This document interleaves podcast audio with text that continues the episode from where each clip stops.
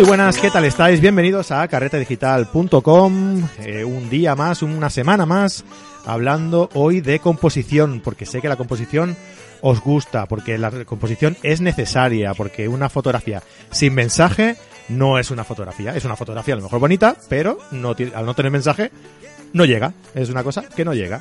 Así que hoy vamos a hablar de composición con Fran Nieto. Antes de nada, bueno, antes de nada voy a saludarlo. Hola Fran, ¿cómo estás? Hola, muy buenas, muy buenas a todos y a todas.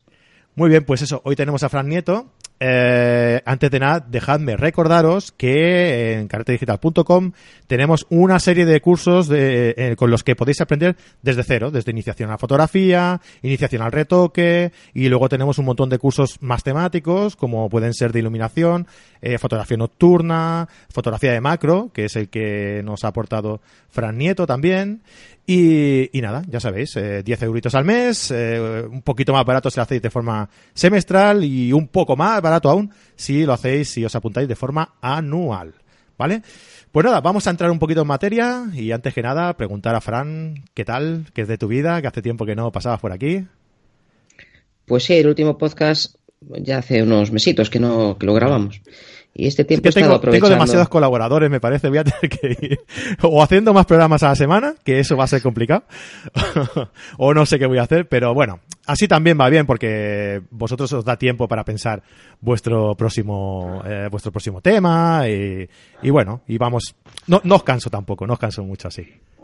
Sí, además la gente prefiere variedad, yo creo, y que vaya cambiando el ponente de cada podcast y que vaya siendo más variado. Pues yo he aprovechado estos dos mesitos para hacer algunas cositas por aquí por Galicia, que no he salido mucho, pero como ha estado lloviendo muchísimo, estoy aprovechando para hacer algunos ríos que, le tenía ganas y algunas fotos que tenía en la cabeza desde hace tiempo. He aprovechado también los temporales que hemos tenido, estas borrascas que aunque no ha traído olas demasiado grandes, pues sí que ha estado guapetón a la costa. Ahora esperando que venga la floración de la primavera para fotografiar la armería marítima en, con olas debajo, a ver si este año tenemos algún temporal tardío que, que pueda combinar floración con temporal. Pero bueno, sí, sí, no es este año para el siguiente. Muy bien. Y bueno, y de proyectos y demás y tal, ¿cómo, cómo andas? ¿Cómo, ¿Cómo lo llevas? Explícanos un pues... poquito, a ver si, te, si tenemos que anunciar algo siempre tenemos más proyectos en la cabeza de lo que del tiempo que disponemos. Ahora estoy con, con varios cursos, estaremos. ¿Me lo dices o me lo en... cuentas? sí, te lo digo, te lo digo de corazón. Estaré haciendo impartiendo docencia pues por, por varias partes de España y, y estoy ultimando unos tutoriales que si a nuestros escuchantes le gustan, pues igual acabamos poniéndolos en la plataforma de Carrete Digital en breve. A ver qué nos cuentan. Si les gusta, si votan que sí, añadimos composición a, al conjunto de, Bien. de todos Hombre. los tutoriales que ya va acumulando la, la, plataforma, que ya son bastantes. ¿eh? Sí, sí, sí, que, escuchar. Sí, eh, bueno, en la, en la... hace poco hicimos una encuesta en la que preguntábamos a nuestros seguidores si, bueno, nuestros seguidores y a quien viera la encuesta, si qué temáticas de cursos les gustaría añadir a, a la plataforma. Y sí que es verdad que, que una de las opciones más, más votada, eh, bueno, más votada, no, más elegida, que nosotros no, no pusimos opciones, la gente iba respondiendo su, su opción. Era, era composición. Yo creo que la composición es muy interesante. Y entonces, pues bueno, vamos a lanzar esta, esta llamada a la acción, ¿no? A la gente y, y, que nos pongan un comentario donde escuchen el, el programa. Eh, en si están interesados en, en, que Fran haga algún curso, haga algún, eh, cuelgue algunos tutoriales o algo así en nuestra plataforma de cursos, ¿vale? Para bajo suscripción. Pues nada, a ver qué nos dice la gente. Muy bien. Pues es, esperamos el veredicto. Venga, vamos allá. Muy bien, pues nada, eh, eh, vamos a continuar, digamos, que el programa, el anterior programa en el que nos hablabas del, del punto y la línea en la, en la composición. Y hoy vamos a ver el volumen y la forma, ¿verdad, Fran? Pues sí, es el orden lógico de que vienen casi todos los manuales. En el último capítulo estábamos viendo así brevemente lo que era la línea y veíamos que era una de, los, de las formas de estructurar el espacio para que nuestra mirada fuera de un lado a otro. El ojo se agarra mucho a las líneas y los puntos definidos pues también hacen como anclaje para que pues nuestro, nuestro cerebro sea capaz de interpretar la escena. Cuando juntamos varias líneas determinada forma, claro, evidentemente, pueden surgir formas. Y las formas también son muy atractivas porque nuestro cerebro las reconoce y le es más fácil recordar algo que tiene una estructura definida que algo que es más anárquico. La forma más sencilla de, de, tener una forma es unir tres líneas que estarían definidas por un triángulo, claro. Tres líneas que no sean paralelas siempre forman un triángulo. Pero incluso nuestro ojo, como tiende a simplificar mucho, con tres puntos que sean parecidos entre sí, tres gaviotas, tres lápices, tres personas, pues inconscientemente también formamos un triángulo. Estas cosas las estudió a mediados del siglo pasado la Escuela de la Gestalt en Alemania y definieron que una de las cosas que hacemos de forma totalmente inconsciente y siempre es simplificar las, las formas, aunque no estén completas, nuestro cerebro interpreta que ahí hay, que ahí hay algo. Mm. Entonces, teníamos, veíamos en el capítulo anterior que hay líneas visuales y líneas reales. Las líneas visuales son aquellas que conectan dos puntos que están separados y las líneas reales pues es una línea que está ahí, una carretera, un edificio, un río, eso es algo que, sí que existe, ¿no? Y con las formas nos pasa igual, que podemos tener una forma definida, un triángulo, pues por ejemplo una señal de ceda al paso que tú pones en una fotografía. Esa señal, además por sus colores, también van a, llamar la atención de una determinada forma. Del color hablaremos en el siguiente capítulo. Pero eso que identificamos como un triángulo nos sirve de, de referente. Y si al fondo pues vemos otra forma también, pues sabemos que ahí hay un triángulo y un círculo. El triángulo además lo podemos construir de, de, varias formas. No solo que sea un triángulo como una señal de, de ceda del paso, sino también con la perspectiva. Cuando nosotros tenemos un uso de un angular que se nota muchísimo más y sí. tú, por ejemplo, fotografías pues una plaza, los bordes de la plaza van convergiendo hacia un punto, hacia el punto de fuga, que si está incluido dentro de la composición, pues de esta forma tenemos un triángulo. O, si estamos fotografiando un edificio, un rascacielos hacia arriba, la fuga también produce que la base sea horizontal, la base del edificio, y va convergiendo hasta que al final pues acaba en una zona más estrecha, no, en un punto, no un vértice como tal, pero inconscientemente asumimos que eso tiene una forma triangular. Eh, eh, como nuestra cámara es cuadrada, rectangular, bueno, un cuadrado es una un caso concreto de un rectángulo, pues también tenemos que si uno de los lados de él salen dos líneas, también tenemos un triángulo implícito, las dos líneas que, que lo forman más el borde del, de la cámara. Es otra forma también de formar triángulos sin que sean necesarios tres lados. Otra de las formas que nos podemos encontrar es la forma circular. Los círculos son más difíciles de, de, intuir porque es una forma más compleja que, que, que, lo que son las meras líneas y a veces no empezar, es tan Fran, perdón. Sí. Antes de empezar con, la, con el tema de los círculos, eh, cuando nos encontramos una, una forma también en, en, en, la fotografía, ya bien como tú bien indicas, en forma eh, de líneas más eh, explícitas o en forma de, de, formas, ¿no? Valga la redundancia, que nos, que nos indican una forma, un triángulo, ¿vale? Esto también significa, da, un mensaje, ¿no? Eh, requiere un mensaje, te, te, te hace pensar en, en, en, algo, ¿no? Por ver esta, esta forma, ¿no? Eh, ¿Qué mensaje te, te indica el, el, triángulo?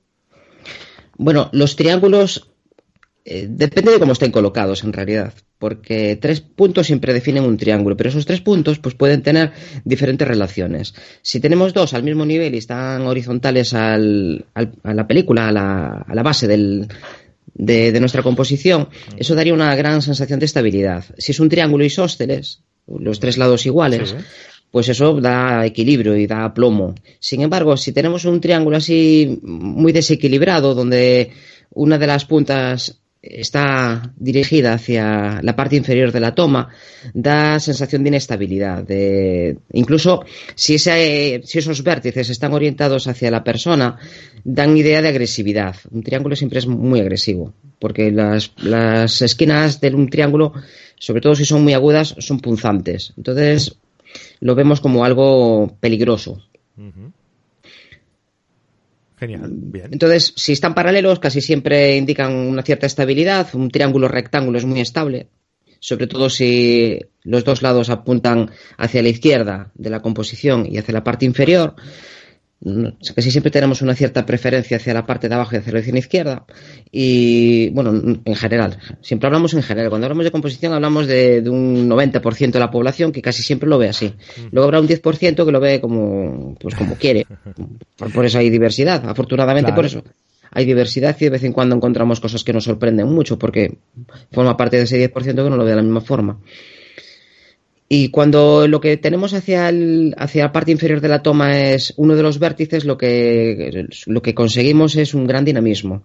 De hecho, hay algunos edificios que si, exploramos un poco el mundo de la arquitectura, intentaron romper un poco los moldes, intentaron ser originales, que a mí es una cosa que me llama siempre la atención, esto de la originalidad y hicieron edificios que eran más anchos en la parte de arriba que en la parte inferior, lo cual aparte de todo exige unos cálculos de ingeniería brutales porque pues hay, si, buscáis por internet porque no da sensación de muy estable, ¿verdad? No, no da una sensación de estabilidad. Incluso edificios que, que son asimétricos, que son curvos por un lado y rectos por otro. Ahí en Barcelona tenéis uno, por ejemplo, el, de la Vela, eh, eh, sí. Ah, no, no, no, el eh, Hotel Vela, dices tú, vale, vale, sí, sí. Sí, es el que está que está en el puerto, No, sé cómo se llama, es tan, tan, tan icónico que está al fondo del, Hotel Vela. paseo, sí. Que es así curvo por un lado, es muy bonito. Además está en un sitio que da muchísimo el viento. Tiene unas escaleritas en la parte inferior. Es un sitio muy bonito, muy fotogénico ese sitio. Estuve varias veces por ahí y siempre traigo alguna foto que me gusta. Sí, sí. Pues eh, es, la verdad es que bastante fotografiado. Sí, yo tengo amigos que van mm, cada cierto tiempo. Es como el Pont del Petróleo, por ejemplo. El Pont del Petróleo aquí es, es de lo más visitado y el Hotel Vela también. Sí, la verdad es que sí. Sí, además está en un entorno muy bonito y hay mucha gente por allí por el paseo y, y al fondo está también la playa pues, y eso sí. sí es, una cosa, una zona chula. Además tenéis una playa muy frecuentada para la gente que hace pues más fotografía de calle, creo que es un sitio estupendo. Sí, Sí, sí, sí. Hay mucha variedad, hay mucha. mucho, mucho energúmeno, mucho. Energúmeno, no, perdón. Mucho personaje. Energúmeno también hay alguno. Sí, algunos sí, pero no sería la palabra. En, todas partes hay alguno, por desgracia, pero es una. A mí Barcelona es una ciudad que me encanta, la verdad. Cada vez que voy ahí me lo paso muy bien. Muy cultural y muy abierta. Ah, cuando vengas me avisas. Muy cosmopolito. Hace tiempo que no voy, antes iba más, pero hace una temporada que no voy. Perfecto. Avisaré, avisaré, no vayas a quedar sin, pagar una cerveza. Claro, una butifarra munchetas o algo así. ya veremos, ya veremos. Bueno, venga, íbamos hablando del círculo, ¿verdad? El círculo. Venga. Decía que los círculos que no son tan fáciles de, expresar, no, círculos visuales es más difícil. Lo podemos establecer en algunas ocasiones, pero es más difícil. Las líneas son más fáciles de hacer un triángulo, un rombo, un cuadrado que un círculo. Incluso como no esté claramente marcado, no se vea una buena cantidad de la proporción del círculo, a veces tampoco, tampoco está muy claro. Hombre, en algunas ocasiones, por ejemplo, una luna, sabemos que la luna es redonda, aunque la veamos en cuarto o casi en luna llena, sabemos que, falta un trozo ahí. Eh, pero, por ejemplo, una puesta de sol, el, sol que se está ocultando tras el horizonte, sabemos que es redondo. Bueno, lo sabemos relativamente, porque para un niño pequeño, hasta, hasta que tienen unos meses, yo creo que sobre los 12, 15 meses, te das cuenta cuando jugabas con tus hijos que si desaparecía un objeto, le quitabas un, algo con lo que estaba mirando atentamente, algo que normalmente que tenga colorido. Si se lo quitas de su campo visual, para él ha desaparecido del universo, ya no existe.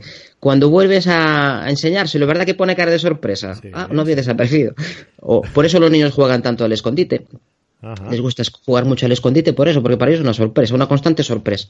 Hasta que al final se, acaban acostumbrando a que las cosas, mm, no, no todo lo que ven existe, ni todo lo que existe es lo que ven. Hay, esa ambigüedad de, pensamiento exige una maduración que ya es un poco más tardía, pero que forma parte de nuestro aprendizaje. Hay muchas cosas que, que no son tan innatas como nos parece. Bueno, pues el círculo.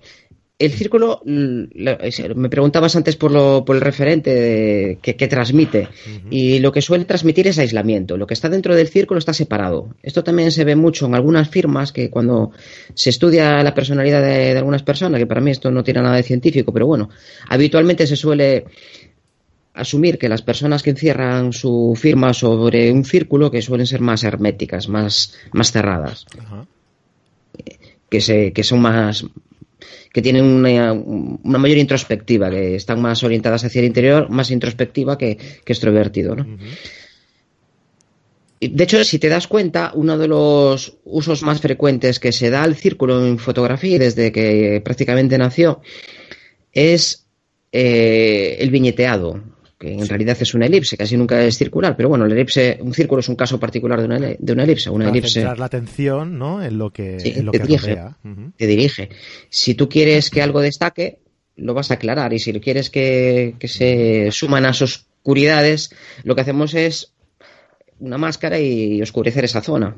Y casi siempre recurrimos a formas, si te das cuenta, que están bastante cercanas a, a, una, a una elipse o un círculo.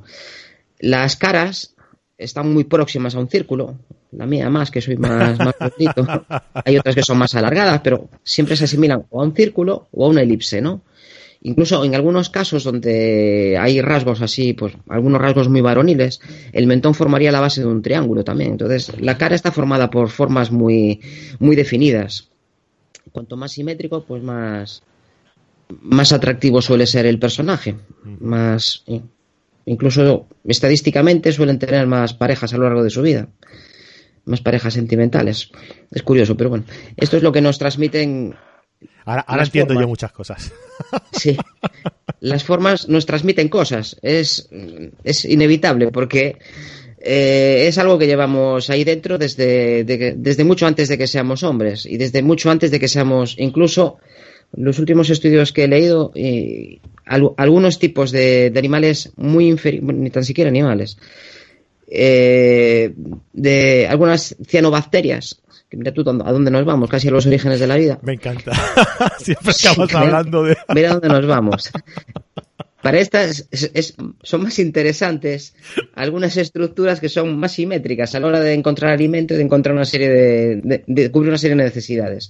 Y bueno, a lo largo de la evolución nosotros nos hemos ido especializando y cuanto más alto estamos en la escala evolutiva, cuanto más avanzado es nuestro cerebro, más afinidad tiene por ciertas formas, y ya los mamíferos, que son lo más cercano a nosotros, es, es abrumador el, la estructura que tienen ciertas... Eh, el, eh, a ver, ¿cómo lo digo? Eh, para que no sea así muy, muy fuerte. digamos que algunas hembras eligen a, a, unos machos en función de unas simetrías, de unos colores, de unas formas que tienen, por ejemplo, unas plumas de las aves. De hecho, cuando Darwin estudió la evolución, una de las fuerzas más importantes para la evolución es la evolución por el sexo, es la influencia que ejercen las hembras sobre los machos que los obligan a evolucionar en una determinada dirección, a hacerse más altos, más fuertes. Y de hecho el hombre está evolucionando también en esa dirección y las mujeres, pues afortunadamente cada vez le gustan los hombres más, más suaves y menos agresivos y eso va llevando a la especie a, a, un mayor margen de sociabilidad, porque es comprensible que hace 100.000 años pues hombres muy agresivos fueran capaces de proteger a sus hijos. Hoy en día esa agresividad ya no es tan necesaria y esto pues, pues suena un poco fuerte, pero es lo que dice la ciencia. No, por eso decía, a ver cómo lo digo. que quede claro que no, lo, que no lo ha dicho Fran Nieto. ¿eh? Se puede malinterpretar, pero es así. nosotros estamos evolucionando, aunque no nos lo parezca, con la cantidad de, dramas sociales que hay, cada vez somos más, más civilizados, aunque no lo parezca. Aunque no lo parezca, nuestra generación, afortunadamente, es de las que menos violencia ha sufrido en el mundo. Incluso en siglos anteriores al siglo XX, que fue muy agresivo, hubo eventos sociales muchísimo más, más violentos que, la Primera y la Segunda Guerra Mundial, mirando lo que estoy diciendo, pero es así. Y, decía que las formas son muy importantes porque los mamíferos, incluso las aves, establecen cosas importantes en su vida en función de, la simetría de las formas. Es algo que, llevamos aquí adentro en la cabeza y aunque no seamos conscientes, influye de forma determinante en nuestra vida diaria y, y sobre todo en la forma en la que transmitimos los mensajes de nuestras imágenes. No es lo mismo un círculo en la parte superior de la imagen que en la parte central, en la derecha. Hablábamos de, de las famosas normas y una de ellas es apartar del centro de la imagen a las personas. Sí. Bueno, o lo que estés fotografiando, es decir, de desplazarlo hacia las esquinas. Y es que la parte central, cuando tú pones una forma circular, como es una, una cabeza en la parte central de una imagen, es un círculo clarísimo en la parte central, entonces tiene una fuerza enorme. Pero esa fuerza, si no se acompaña de un cierto interés añadido, pues acaba siendo aburrido. Entonces lo que conseguimos ahí son fotos mm, predecibles y para intentar apartarnos de esa predicción, pues se, se, se, procura trasladar el centro de interés hacia, hacia uno de los bordes. hay fotos... De la, del mensaje que quieras dar, ¿no? Si lo que quieres dar es ese mensaje de tranquilidad, serenidad y tal, pues igual es mejor llenar un poco más el encuadre, ¿no? Y aunque quede en medio, pero, pero llenarlo, ¿no? Y si lo que quieres dar es un poco de, dinamismo, pues entonces sí, intentar eh, separarlo hacia una esquina y buscar un punto de tensión en la otra, en el otro lado, que tenga algo de relación, ¿no? Para buscar esa, esa tensión entre los dos puntos. Sí, incluso recuerdo a Mapel Torpe, que si no lo conoce a, alguno de nuestros oyentes, pues le recomiendo su obra fotografió a, muchos hombres y recuerdo una foto, él utilizaba mucho el formato cuadrado y recuerdo una foto súper simétrica de un, de un chico así negrito. Negro, sí, sí, sí. Sí, con, con una simetría brutal, con las, estaba con las manos, eh, con, con la cabeza apoyada en las manos. Era un círculo genial y perfecto una simetría brutal. Y recuerdo otro también que se veía un círculo oscuro, como si estuviera mirando desde el interior de un, de un cubo. Y la foto estuviera metida en el cubo. Y el, hombre estaba arriba. Y era un círculo, era un viñeteo perfecto, con, con la cara arriba muy centrada. Entonces, hay fotos que, que para mí son memorables y que recurren precisamente a un círculo en el centro de la imagen. Entonces, en realidad al final es que depende tanto de lo que queremos transmitir, las herramientas que utilizamos, que la variedad es tan grande que, no se pueden. Hay, hay, tantas excepciones que al final es que no hay normas, realmente no hay normas, porque eh, hay normas en, lengua. En lengua, pues se acentúan todas las palabras acabadas en. Eh, agudas, acabadas en vocal o en NS. Claro, Esto es una norma y siempre es así. pero el otro no. Si lo guionizáramos tanto, ¿no? Como, ¿qué, pasa? Cuando tú lo haces en, literatura, por ejemplo, se hace porque todo el mundo tiene que ser igual para que se entienda, ¿no? Para que sea, para que siga un, orden. Si lo hiciéramos en fotografía no tendría gracia, ¿no? Sería un poco todo igual y, claro, no, no, tendría gracia, sería todo muy aburrido, ¿no? Por eso, a mí no me gusta llamarle normas. Las normas, y quizá el problema que tenga, por ejemplo, la tan denostada regla de los tercios, sea el nombre, ¿no? Eh, de regla, ¿no? Es, es, inútil llamar a algo una regla porque no es ninguna regla, no, no, tienes que seguir esas instrucciones para, para, eh, para simbolizar lo que tú quieras, para, dar, para hacer llegar ese mensaje. Tienes, tú tienes que hacer, eh, utilizar en el momento en el que tú estás haciendo la fotografía lo que mejor te, te valga a ti para hacer llegar el mensaje que tú quieres transmitir. No seguir una, una norma ni una regla, ¿no? A mí me gusta mucho una frase que leí hace tiempo y que igual no la digo textualmente porque no la tengo apuntada, pero decía que las normas no sean importantes no quiere decir que no sean importantes desde el principio. Entonces, a veces, dar unos ciertos consejos, más que reglas o normas, yo prefiero llamarle consejos, a gente que está empezando le puede servir de, punto de fijación para, para observar determinadas relaciones que existen entre sus elementos. Es, digamos, pararte es, va, stop, una señal de stop ahí, fíjate que el elemento esté aquí o allá. Ah, vale, pues no está. Vale, pues lo voy a subir, lo voy a bajar, lo voy a poner a la derecha, lo voy a poner a la izquierda y voy a comprobar si me gusta más o me gusta menos. Ah, pues me gusta más. Pues ya aprendiste algo. Ah, me gusta menos, pues ya aprendiste algo.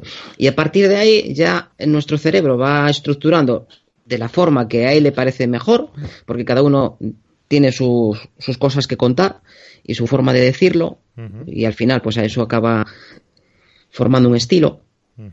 Y poco a poco vas descubriendo que ciertas cosas te gustan más que otras. Pero si no sabes que existen y si no las has probado es muy difícil llegar a esas conclusiones. Entonces yo si no las conoces no puedes romperlas ¿no? que es lo que se suele decir romperlas no las rompes nunca en realidad hay cosas que, no se pueden romper. Que un triángulo en la parte inferior sea agresivo es que eso no lo va a romper nadie. Eso es una norma. Es una norma. Hay dos tipos de normas. Las normas que, que se pueden romper no son normas. Eh, que yo, el día que, que, no acentuaba una palabra acabada en consonante, en, N, si no acentuaba camión, la profesora me ponía un circulito y me quitaba un punto. Eso era una norma. Eso es una norma. Ahora, eh, si yo ahora acentúo solo o no lo acentúo, ahora ya se puede, se admiten las dos formas. Es que no estoy rompiendo ninguna norma por, por no acentuarlo o por acentuarlo, yo sigo acentuándolo. No, es que no, eso no existe. Entonces, hay determinadas cosas que sí que influyen. Si tú tienes algo rojo, transmite unas sensaciones y transmite. Tú imagínate, eh, pues, eh, algunas pastillas y piensa en una pastilla azul. ¿En cuál estamos pensando? No hay muchas pastillas azules, ¿eh? Y tiene unas ah. connotaciones. Vale, claro. No por vale, vale. Pero se ve, se ve que no la usas. de momento no. y, pero si. Y ahora imagínate una pastilla para los nervios que fuera de color rojo. ¿Verdad que no cuadra? Algo no, algo no, cuadra. Algo falla. Y ahora imagínate pastillas de vitaminas. Pues tienen unos determinados colorines. Esto, eh, ¿Por qué usan en publicidad determinados colores o determinadas formas? ¿Por qué las fotografías suelen ser cuadradas? Hubo alguna época en la historia de la fotografía que los negativos eran redondos, porque el círculo que transmite una lente es redondo, es circular. Bueno, es circular, redondo es el contorno. ¿Y por qué no tenemos fotografías redondas? Bueno, una porque para marcarlas tenía que ser un número, claro y otra porque si quieres cubrir una superficie grande con cosas redondas es muy difícil. bueno, es imposible, técnicamente es imposible. Entonces, te simplifica mucho el cuadrado, pero es que tú imagínate una cosa redonda en una pared. Imagínate ahora, imagínate eh, que cada uno haga el ejercicio. En su sala seguramente casi todos tengamos alguna fotografía más o menos grande o, algún cuadro más o menos grande. Ahora imaginaos que eso fuera redondo. Los, los resetones de las iglesias, sobre todo a partir del gótico, eran, eran redondos. Las ventanas de una iglesia, los resetones eran circulares, no eran, no eran rectangulares, ¿verdad? Transmite otras sensaciones, transmite otras cosas. La forma es importante. Hemos visto que es importantísimo para, para la historia de la evolución, no solo de la evolución humana, y transmite cosas. Y si no las tenemos en cuenta, podemos estar transmitiendo un mensaje que la mayor parte de la población recibe de una forma determinada, en función, y no hace falta que haya estudiado composición, porque esto lo llevamos de serie. Si yo pongo una tijera mm, mirando hacia el fondo, tiene unas connotaciones. Si pongo esa misma tijera mirando hacia ti, tiene otras. Diferentes. Si la pongo lateral, tiene unas, y si la pongo hacia el otro lado, tiene otras. Es, diferente. Y no vamos a decir si es mejor o peor, porque mejor y peor no existe. Depende de lo que yo quiera contar. Si quiero decir que la agresividad en el hogar aumentó muchísimo, pues igual una tijera mirando hacia ti pues ¿verdad que transmite muy bien ese mensaje? Sí, sí, sea más correcto que no mirando hacia, hacia el fondo, claro. Miras hacia el fondo es otra cosa. Entonces, lo que queremos ver es de qué forma lo que nosotros queremos contar encaja mejor en la forma en la que la persona que lo recibe lo va a interpretar. Es un problema de interpretaciones. el mensaje tiene que ser lo más claro posible para que la persona no tenga dudas, salvo que nosotros queremos que nos interese enviar un mensaje ambiguo si queremos enviar un mensaje ambiguo, pues igual esa tijera ni para ti ni para mí, igual de lado, quedaría mejor. Eh, eh, la violencia en el hogar se equilibra, ¿verdad? Es que cada cosa tiene su contexto y tiene su, su forma de verse. Bueno, nos estamos yendo como el último día por los cerros de Venga, aunque, bueno, aunque en, realidad no. En, realidad todo esto tiene que ver con la composición, pero de una forma un poco más profunda. Nos queda el rectángulo. El círculo ya creo que lo hemos visto.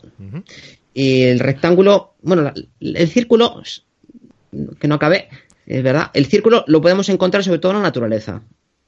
Hay cosas, pocas cosas humanas hay circulares. En general, tú piensas ahora en una ciudad, ¿cuántas cosas circulares tenemos? En, en tu hogar, hay algún libro redondo, pero la mayor parte de los libros, los ordenadores, eh, las mesas, las sillas, casi todo se asume con formas cuadradas o rectangulares. En la naturaleza, eh, las flores, por ejemplo, son circulares, eh, las estrellas, casi todo lo que, bueno, casi todo, no, hay muchas cosas en la naturaleza que son circulares. Es donde más, donde más abundan los círculos es fundamentalmente en la naturaleza. Sin embargo, el rectángulo es más propiedad del hombre. En la naturaleza no es tan abundante. No, sobre todo cuando es puramente geometría, es muy raro encontrar algo rectangular en la naturaleza. las formas rectangulares se ven como más artificiales, es verdad. Eh, sí. Y además, eh, lo que solemos hacer con las formas mm, más rectangulares es casi siempre es alinearlos con alguno de los bordes del visor. y, como esta alineación no sea perfecta, parece que nos falla algo, ¿verdad? Que entonces decíamos está inclinado. Y parece que nos. Claro, un edificio tiene que estar recto. La torre de Pisa es característica porque, porque quedó. Bueno, quedó no, la hicieron bien, pero después se torció. Y, entonces vamos allí y es una cosa que nos llama muchísimo la atención y que es una cosa muy anecdótica. Y claro. Porque quizás si esa torre hubiera sido recta, bien hecha, no, no, no, sería tan característica, claro, no, no, no destacaría por nada. Y la torre, arquitectónicamente, a mí me encanta. El conjunto arquitectónico de donde está la torre, con la catedral y lo serio, son alucinantes, es de lo más bonito que he visto en, en, eh, en, su estilo. Pero claro, la gente no va a la catedral y se admira, ni, ni sube a la, a la torre y se admira de la arquitectura, se admira de que están inclinados. Y se admira de que visualmente parece que debería de estar cayéndose. De hecho, le, no le falta mucho para, para, que su centro de gravedad esté desplazado y, y se pueda caer es lo que nos llama la atención. Los edificios, los grandes rascacielos se mueven muchísimo a un lado y otro con los vientos, se mueven varios grados. Y, esto, si lo ves bien, algún día estará torcido. Visualmente tiene que estar torcido. Pero el día que lo veamos en una fotografía, porque alguna foto seguro que hay, con, fuente, con fuertes vientos donde esto debería de apreciarse un poco, pues no nos va a llamar tanto la atención porque la Torre Pisa mm, parece que está rompiendo el equilibrio. Y para nosotros el equilibrio también es algo muy importante porque incluso nuestra forma de caminar es un desequilibrio constante. De hecho, lo único que evita que te caigas de bruces cuando estás caminando es que en el último momento adelantas el pie atrasado y te equilibras y vuelves a equilibrarte. El día que resbalas con el pie de adelante es que vas de narices seguro. Si tropiezas con el de atrás aún tienes salvación, pero como tropiezas con el de adelante, entonces nuestra forma de caminar es un continuo caerte. Cuando estás a punto de, irte para adelante, apoyas. Cuando estás a punto, apoyas. Es lo que les cuesta tanto a los niños aprender. Y están una temporada aprendiendo a caerse hasta que al final pues logran encontrar el mecanismo. Es lo que le pasa a las personas también cuando tienen algún accidente que tienen que volver a aprender a, caminar. Y con nuestros rectángulos, si, si están con una cierta inclinación, nos pasa con, con esta zona de ambigüedad que no nos gusta nada que ni se está cayendo la torre ni está derecha. Entonces esa ambigüedad, ¿verdad que nos resulta interesante? La ambigüedad o te molesta, si es un poquito te molesta, si es bastante es atractiva. Entonces, si vas a inclinar una, un edificio, inclínalo, inclínalo bien, que se note que está hecho adrede que no hay dudas, o como el horizonte. El horizonte también es una línea. Y si está un poquito, es que ya viene ahí el graciosillo que, que se eh. está vaciando el mar. y claro, pero sin embargo, cuando esa misma inclinación se produce en un río, los que estamos más acostumbrados a fotografiar la naturaleza, yo también lo detecto, que esa fotografía está torcida. Y a veces no hace falta que esté muy torcida para que lo noten, porque estoy muy acostumbrado, es parte de, de la educación visual de cada uno. Lo que fotografías más, te haces una idea. Pero yo nunca vi a nadie que se quejara de que se vacía un río. ¿De verdad? Yo nunca.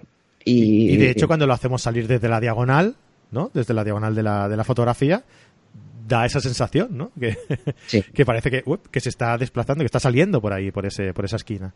¿De verdad? Mm. Y los triángulos, antes veíamos que los triángulos eran un poco un poco inestables, ¿no? Los, los cuadrados es todo lo contrario, son serios. Los, un triángulo puede ser un poco incluso gracioso. Algunas series infantiles que utilizaban formas geométricas, pues el, eh, tú imagínate eh, que si tuvieras una serie infantil con un triángulo, un círculo y un cuadrado, ¿quién sería el que hace los chistes? Eh, claro, el triángulo. ¿Verdad? Y, no, lo, no, dudaste mucho. El círculo no. El círculo no. Y el que tiene que llevar ahí. El, eh, en el serio, el serio es el cuadrado, claro. En Epiblas, si tuvieras ah, que decir quién, quién es el triángulo, quién es. Y si tuvieras que decir quién, quién es Blas, si lo tienes que asumir un cuadrado o un círculo, ¿verdad que mm. lo vemos de una forma sencilla? Tienen personalidad, las formas tienen personalidad. Y eh, en buena medida casi todas las formas que aparecen en, una, fotografía se van a relacionar entre ellas. Las estamos viendo de forma separada, pero imagínate ahora que estás fotografiando una gran ciudad. Un rectángulo aquí, un rectángulo aquí, un rectángulo allá. Un rectángulo más ancho puede equilibrar a un, edificio pues, más rechoncho y más grande. Un área comercial, por ejemplo, que son, suelen ser bajitas pero muy grandes, muy, una superficie muy amplia, pues te pueden equilibrar un edificio muy alto que está más allá. Entonces, estos equilibrios de formas, un círculo equilibra muchísimo una composición. Porque como es tan, tan introspectivo, como apunta tanto hacia adentro, un sol en un vértice de una fotografía te equilibra el resto. De hecho, hace falta mucha masa para equilibrar una puesta de sol con un sol naranja. Nos necesitamos un primer plano muy potente, o necesitamos unas nubes que disimulen un poco la gran presencia del sol. Un triángulo manifiesto, sobre todo si estamos con un angular, una señal de tráfico, ya hemos puesto el ejemplo. La pones en un primer plano y puedes tener algo potente al fondo para, para equilibrar eso. Si quieres, bueno, si quieres una foto equilibrada, claro. Claro. Si tú quieres hablar de la importancia que tienen los accidentes de tráfico, por ejemplo, y pones esa señal, un gran angular, e incluso un, ya un super gran angular con un triángulo super distorsionado saliendo del vértice, el mástil del, de la señal saliendo del vértice y el triángulo ocupando una porción importantísima, pues sería una foto con mucho impacto para recordar a la gente que en un al paso también hay que parar, ¿no? Si vienen coches, claro, que puedes mirar, pero que pues podría ser una buena campaña publicitaria. Si eso lo pones con, con un camión al fondo, que te equilibre. Un camión es un rectángulo, ¿verdad? Que tampoco. En un, en un camión hay, hay, círculos también, que son las ruedas. A veces se combinan las cosas. Y pues te daría otro mensaje también.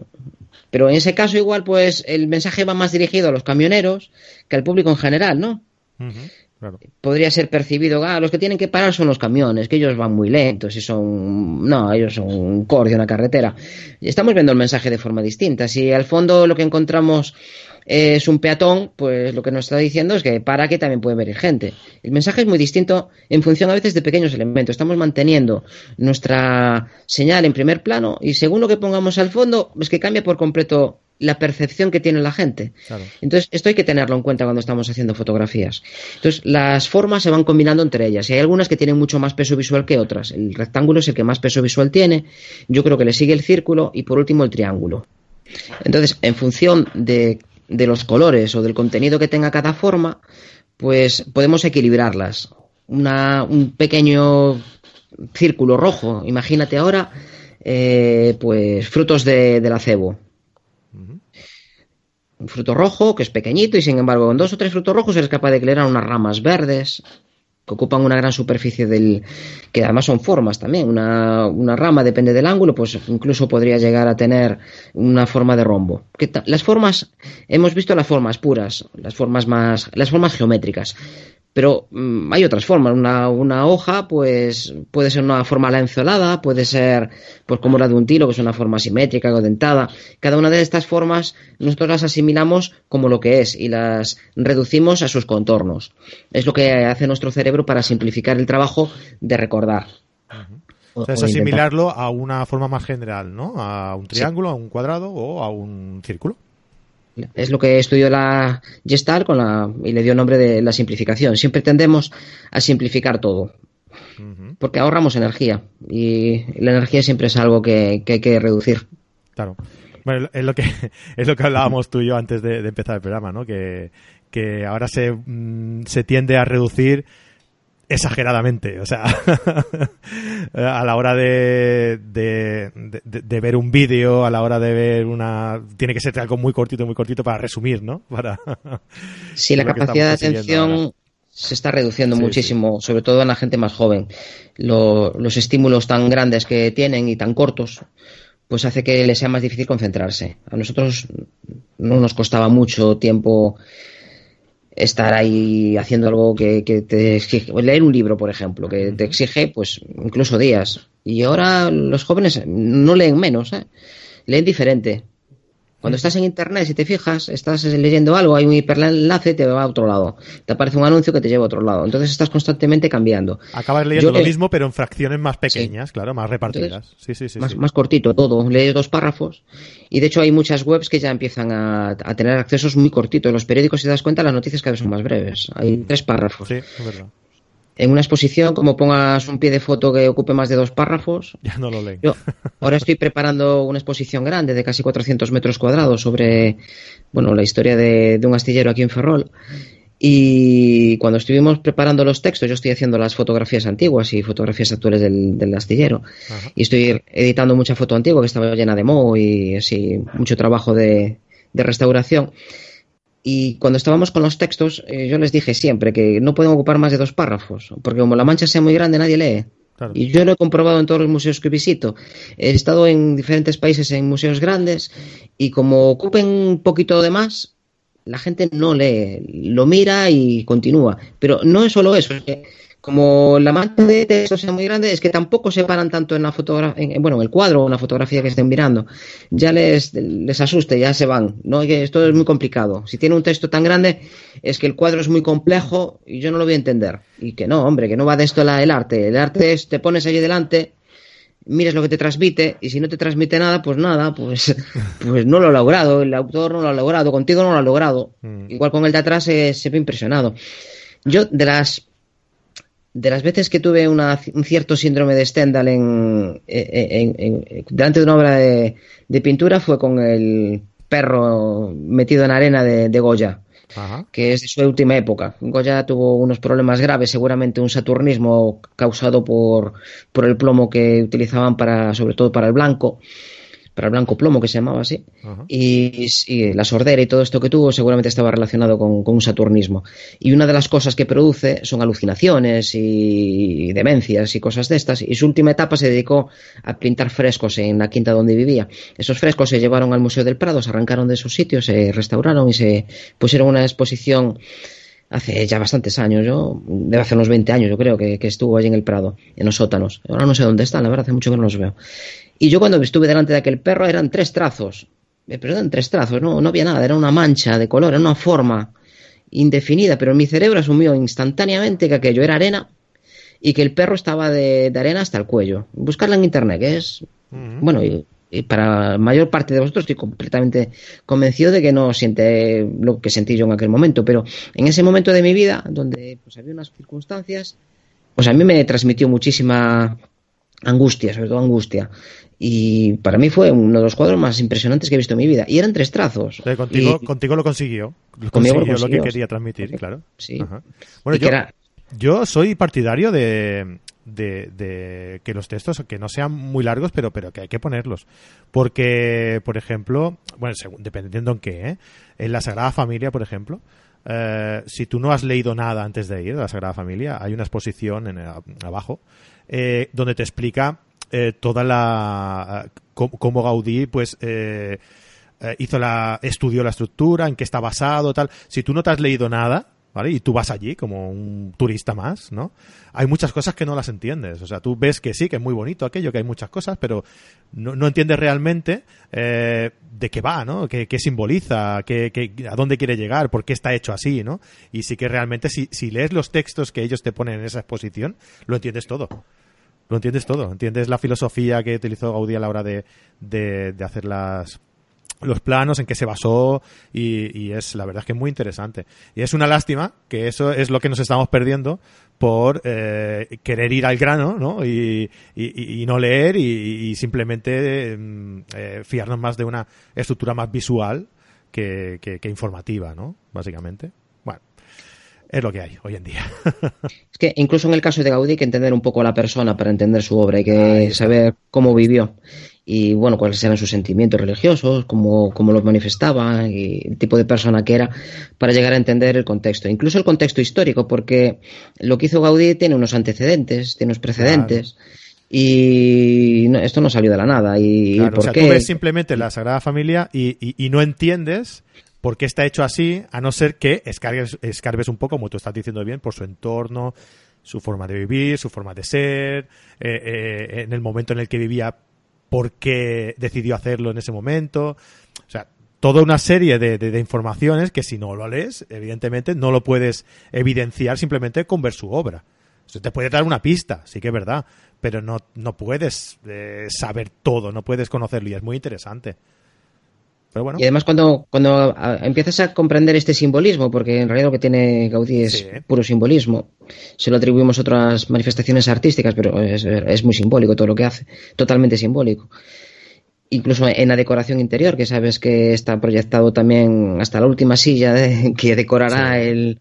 Está todo ya, igual que hizo en el Palacio Episcopal de, de Astorga, que también otra cosa que absolutamente todo. Otra cosa que se acabe y, que se acabe como él dijo que se acabara, pero bueno. Eso es. Y no, y no le dio tiempo a hacer todos los planos tampoco. Mm. No le dio tiempo a acabarlo por completo y habrá algunas cosas pues que habrá que adivinar o que no simplemente no se harán. No hay, no hay esquema, no se hará. Pero sí que era un... A mí es de los arquitectos que más me gustan, la verdad. Siempre que voy por ahí, incluso ahí en Barcelona tenéis alguna verja, mm. eh, con un dragoncito, no recuerdo el nombre de la casa, y que, queda un poco aparte de ella, y también me fui a ver la, verja. ¿La pedrera, dices? ah, no, no, la, verja. No, eh, eh, es una... No recuerdo el nombre, es una verja grande que está en, un chalet. Y yo no recuerdo ni dónde estaba, porque fui hace mucho tiempo que fui hasta allí. Recuerdo que fuera en el metro, pero ahora no recuerdo ni dónde estaba. Es una verja grande con que tiene una figura de un dragón. Si no recuerdo mal, que igual mi memoria tampoco es lo que era. bueno, nos queda hablar del, del volumen. Vale. Pues si, si quieres, lo vemos ahora o lo dejamos para el próximo, para el próximo episodio, como tú veas. Pues el de hoy ya es un poco largo y según lo que decíamos hace un rato, pues ya está. Igual a nuestros oyentes les apetece más escuchar otra cosa y, no seguir pues tanto con nosotros. Pues entonces hoy nos hemos centrado sobre el tema de las formas en la composición y el próximo día veremos la, el volumen. Y ya en el siguiente lo dejamos para el color. ¿Te parece, Fran? Muy bien, perfecto. Genial, entonces. Pues nos, nos vemos cuando queráis. Muy bien. Pues muchas gracias por pasarte por aquí, Fran. Por cierto, que todo esto que Fran explica lo podéis encontrar en su libro El arte de la composición, ¿vale? Que está ahí disponible en su página en su página web frannieto.es y pues nada, pues entráis ahí y ya veis perfectamente libros, está ese, está el de el de macrofotografía también lo tienes por ahí, ¿a que sí? Eh, sí, lo que tengo es todavía algunos tengo algunos ejemplares de autor que si alguien interesa, pues se lo puedo mandar con un pequeño regalito por comprármelo a mí y, evidentemente si les interesa también se lo puedo mandar dedicado. y, si no, pues en cualquier librería de España lo pueden pedir. O en las áreas grandes la distribución es buena y si vais al corte inglés o a la FNAC o tiendas así relativamente grandes, la tienda del libro, allí está disponible en vivo en directo. Exacto. Pues muy bien, muchísimas gracias Fran por estar aquí otro, otra semana más con nosotros y nos vemos en la, en la próxima. Pues muchas gracias a vosotros por divulgar la fotografía que tanto nos interesa a todos. Un abrazo a todos. Muy bien, y a nuestros oyentes, a todos vosotros, muchísimas gracias por estar ahí, por vuestros comentarios y me gustas en iBox y vuestros cinco estrellas y valoraciones eh, y reseñas, perdón, en iTunes, que nos ayuda mucho, como bien sabéis, a posicionarnos y a crecer, que ya estamos por ahí, por ahí siempre. Muchísimas gracias a todos por estar ahí y nos vemos la semana que viene. Un abrazo y buenas fotos.